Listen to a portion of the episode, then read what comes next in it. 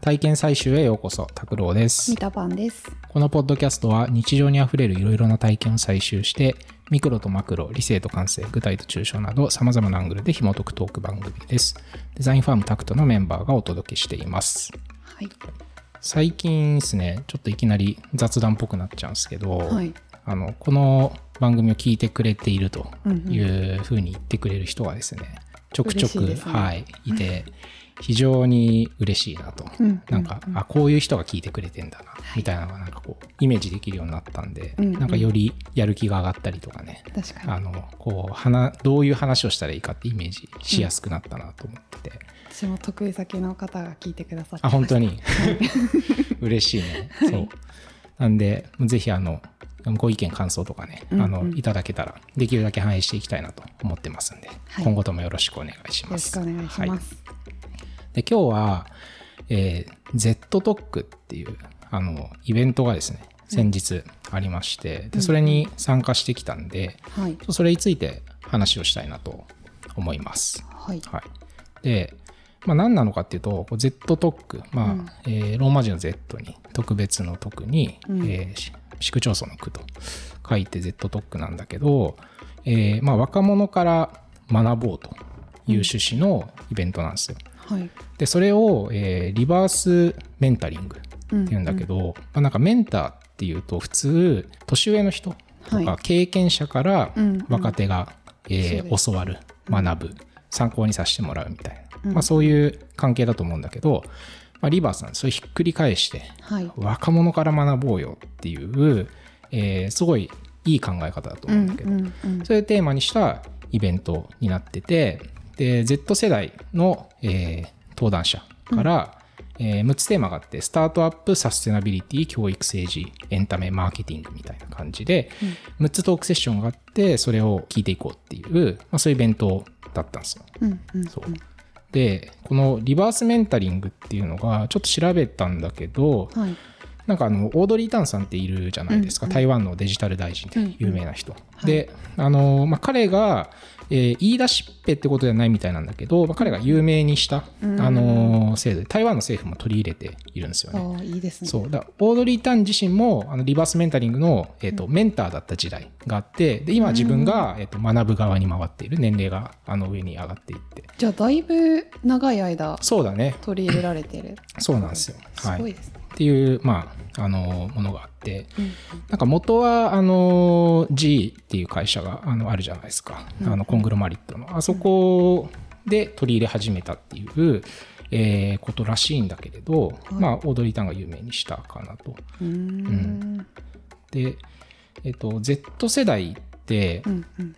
何でしょうか、いやー、なかなか曖昧ですよね。なんか、なんかね、な、自分が入ってるのか入ってないのかとかでもあんまりわかんない。しワンチャン入ってると思ってる。いや微妙に入ってないと思ってるんですけど。い。はい。えっと、一応あの僕のあの調べた定義だと、はい。えー僕たち入ってないんですよ、うん。僕たちはおそらくその1個上の,、はい。あの Y 世代とかミレニアルズと言われるところに入ってて、はいで定義はねいろいろあるんだけど、うんざっくり1995年から2010年代前半くらいまで生まれた人たちなんで、うん。えー超広い。28歳ぐらいうんうんが上で、えーそこから中学生ぐらいまでっていう感じで。なるほど。ねなんでまあ世代っていうにはかなりあの乱暴というかあの広い範囲を、えー、と捉えてるかなと。えーおそらくねあの100人くらいお客さんいたんじゃない？もうちょっといたかもしれないけど。うんうん。来ててでねやっぱこう40代50代えーもっと上かなみたいな人たちもうんうん。いらっしゃってて、うん。でなんかそういう人たちほど前の方の席にねドカッと座ってはい。熱心にメモを、えーとへー。僕もあの午前中から参加してはい最後の方までいたんだけど、もうその人たち一生懸命もうメモを取って勉強すんぞって感じで来てて、なんかもうそれだけでねちょっとこう美しい光景じゃないけど、確かに、うん、なんかねすごいなかなか見れない光景。そうなんかねこうままずこう自分より年上の人たちが一生懸命勉強してる姿というのがうん。少し心を打つし、かっこいいですね。そうかっこいい、うんでその先に、えっと、座ってる人たちがすごい若い人たちが、えー、と結構難しいテーマじゃないですか。サステナビリティとかそう,、うん。そういうものについて一生懸命もう頭ぐるぐる回しながら喋ってるっていうので、うんうん。なんかこの絵がもういいなみたいなはい。感じでそうすごくねこう学ぶぞっていう、えー人たちが集まってるなんかこう、うんうん。ハイレベルなね世界だなっていうふうに思いましたね。やっぱ初回イベントだからさうんうん。どういうものになるかってやっぱ想像がつかないところもあってでな GO の三浦さんとかもツイッターでなんか正直どうなるか分かんないみたいな,、うんうんうんなんかそういう正直な話もされていて、はい。まあ、その中であの飛び込んだんだけど、まあ、結果入って本当に良かったというか、うん。うん本当に勉強になったなっていう回でしたね。はいで今回まあどういう体験だったのでいうとちょっとまんまなんだけど、もうリバースメンター体験っていう、うんうんうん。まあまんまなんですけど、はいだったなっていうふうに思っていてで、まあ、それがどういうものだったかっていうとやっぱその、まあ、単純にこう若い人にものを教わったから良かったってことではもちろんなくって、うんうん。あの自分がもう分かった気になってることってすごい、あの年齢重ねてあるんですよ正直。うんうんうん特に自分のなんか専門分野とか仕事でやってきたこととかって、うんうん。なんか分かっているぞ みたいな。一定の、まあ、人にもいっぱいこう説明してきたりとかしたし、うんうん。人になんなら教えたりもしてきたことがたくさんあって、に、自分ここも分かってるぞっていうことに対して全然自分と違うアングルで、うんうん。えー、と話してくる人たちがこういるわけで,、うんでそれがなんか自分って全然何もやっぱまだ知らないんだなっていうことにうん。こう気づかされたはい。っていうところで、なんかそれはこのリバースメンターの非常に、あの意味があるところっていうか、まあ、そういう部分だったのかなと思いました。でなんか例えるとなんか百科事典を全く知らない未知の百科事典を開いてしまったみたいな、うん。体験でもあるかなと思ってそんなに衝撃がそうですね。僕の中ではあって、うん。まあ、今回その6つのテーマがあったけど、はい。なんかその一つ一つのまあそれが章立てだとした時に、うん。うん。それを開いた時に出てくるなんか言葉の一つ一つもなんか自分が今まで捉えていたのとはちょっとこう違うアングルで捉えていたりするなっていうふうに思っていて、うんうんそうそういう意味でもう全然違う世界の百科事典を開いちゃったかも。でそしてそれについてすごい知りたいって、うん。なんかこう思えたっていう意味で、かなり強烈な体験だった。なんか知ってるつもりになってることだからこそより強烈なあの印象があったのかな,、なんかシンプルに知らないこととかってあるじゃないですか。確かに。例えば、まあ、例えば僕があの医学とかさ、うんうん。あの法律とかってさ全然あの専門性がないからさ、うんうん。多分そういうのって単純に知らないこととして、うん。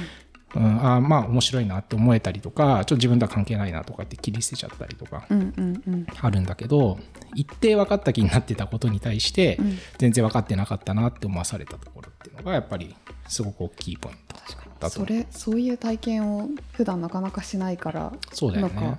どういう感覚なんだろうっていう今ね。ちょっと不思議な、そう。だなんか本当独特のうん。体験だったんじゃないかなと思いますね。うんうん。唯一あの僕の体験の中に似てるものがあるとしたら、うんうん。まあ子供を見ていて、うん、なんか気づかされることとか。うんうんうん。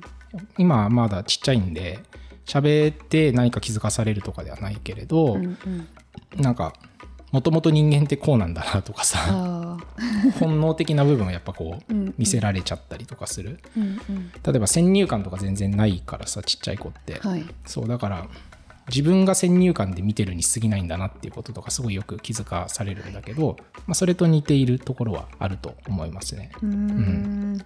でなんか特にあのまあこう6つのセッションで全部喋りたいぐらいなんだけど それやったらもう1日 かかっちゃうんで、う、んん。であのサステナビリティのセッションっていうのが、い。まあ、一つ象徴的だったんでそれについて簡単に話せたらと思うんだけど、はい。えー Z 世代ってサステナビリティに関心が高いって言われてるじゃないですか。うん。でなんとなくそういう印象あるよね。と。よく聞きますね。う。ん、で、まあ、これもさなんか知った気になってることの一つだと思っていて、うんうん。なんかそうだよね。若い子たちって環境に対しての意識が高いなみたいなさ。具体的になんでなのかとかまでは分かってないです。分かんないじゃん。うん。でそこの解像度を上げていこうっていうような趣旨の、うん。まあ、トークセッションがあって、まあ、起業家さんとか投資家研究者みたいな、まあ、アングルからあの話を聞けたんだけどはい例えばサステナビリティって、まあ、タグのひ一つだみたいな話があって、うん。YouTuber になりたいとか TikToker になりたいとかとも並列の価値観で、うん。サステナビリティとかいいよねみたいな、うん。そういうのがいいよねとかそういうの憧れますっていうふうに思える人たちもいるし、うん。そうじゃない人たちもいるっていう程度の、まあ、ものですよって話があったんだよね。はい。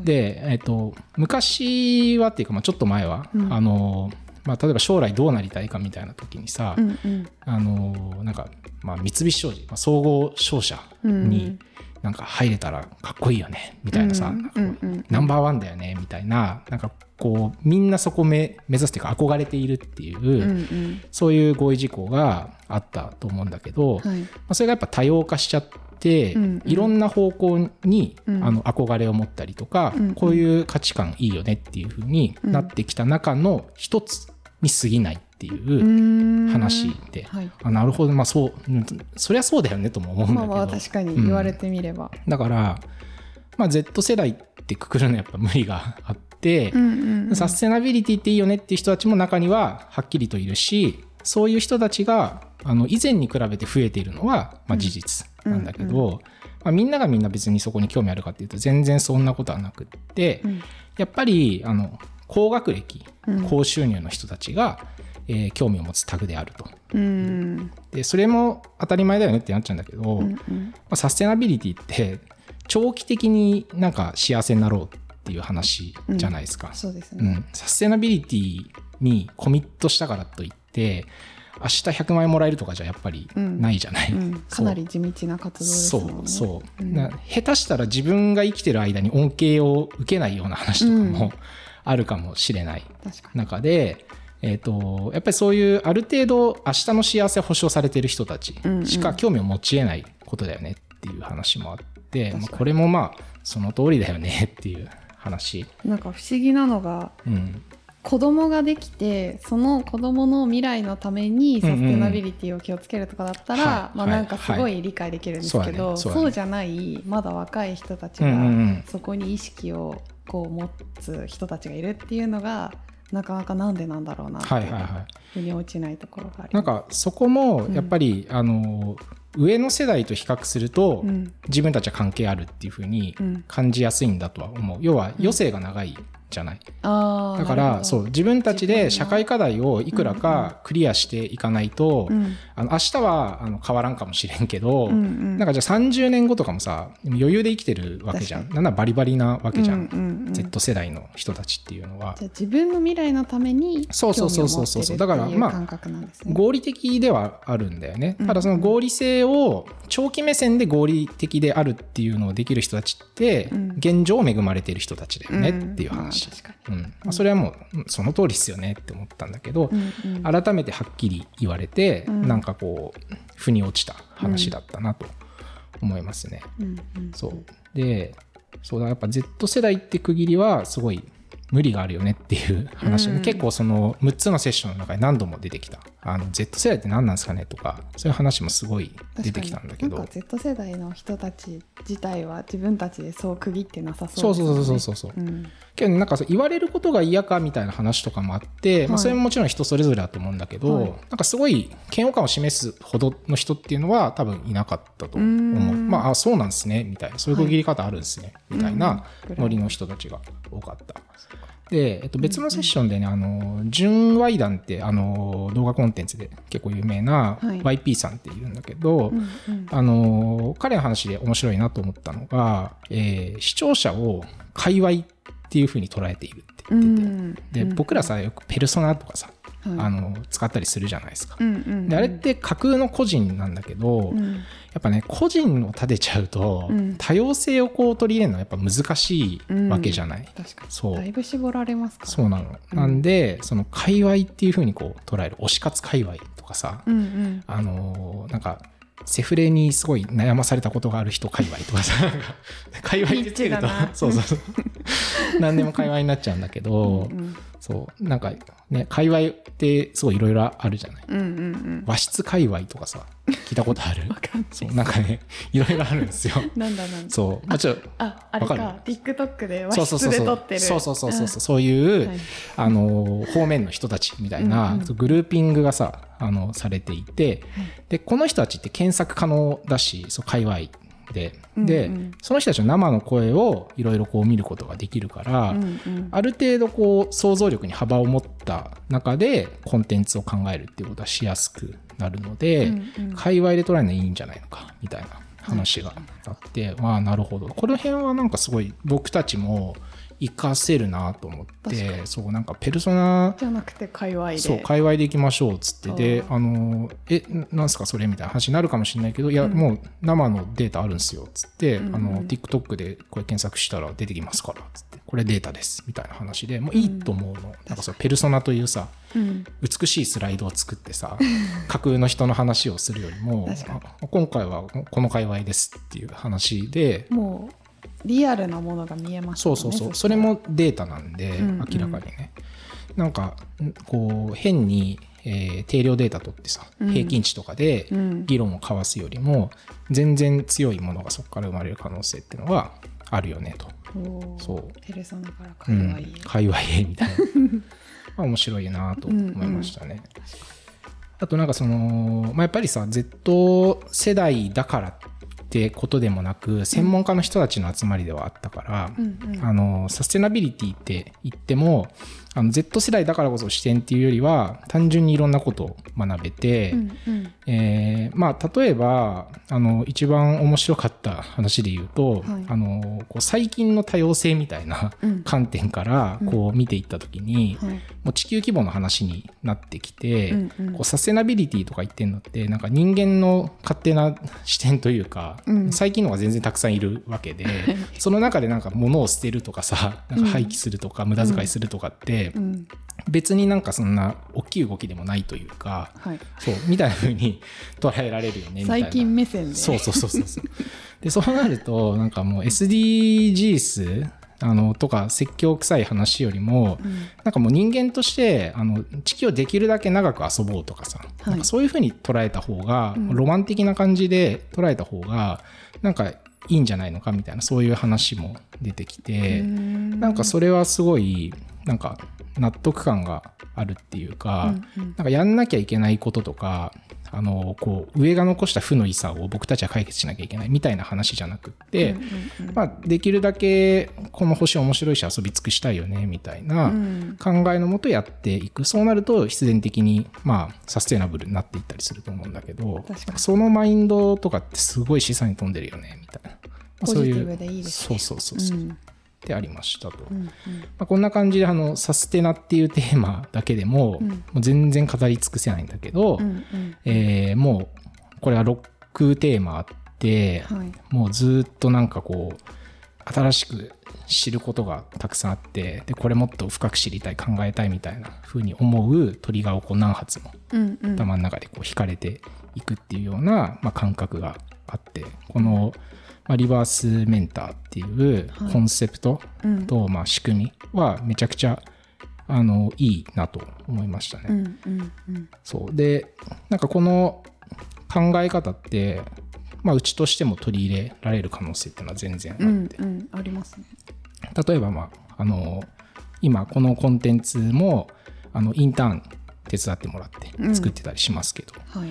まあ彼ら彼女らから学ぶことっていうのはうん。当然たくさんあるんで、うんうん僕たち実はあの先生と一緒に過ごしているうん。わけですよ。そ教えてもらってる。う。ものによっては。うんうん。っていうのででそれができるようになるためにはやっぱりあの自分の中でアングルをたくさん持ってる人が強いと思うんですよね。うん。あのもう一個に固定されてこれはこうだっていうふうに見て終わっちゃうんじゃなくって、うんうん。自分が知ってることでも知らないとことか知らないアングルはあるよねっていうふうに、まあ、持てるかどうかっていうところが非常に大事で、まあ、これからの時代特にあの求められる力なのかなというところで、まあ、実はうちのパーパスであるうんアンロックアナザングルっていう考え方は、うんうん。まあ、そこともすごいマッチする普遍的な考え方だなっていうのを改めてちょっと認識できたなと。ちょっと自信を持てたなみたいな、はい、話もあるかなと思います。はい。ということで、まあ、ちょっとこの辺ではい。また Z トック絡みであの学んだことをベースにした話とかもね、あのいいですね。広げていきたいなと思うんですけれど、はい。今日はここまでということでありがとうございます。ありがとうございます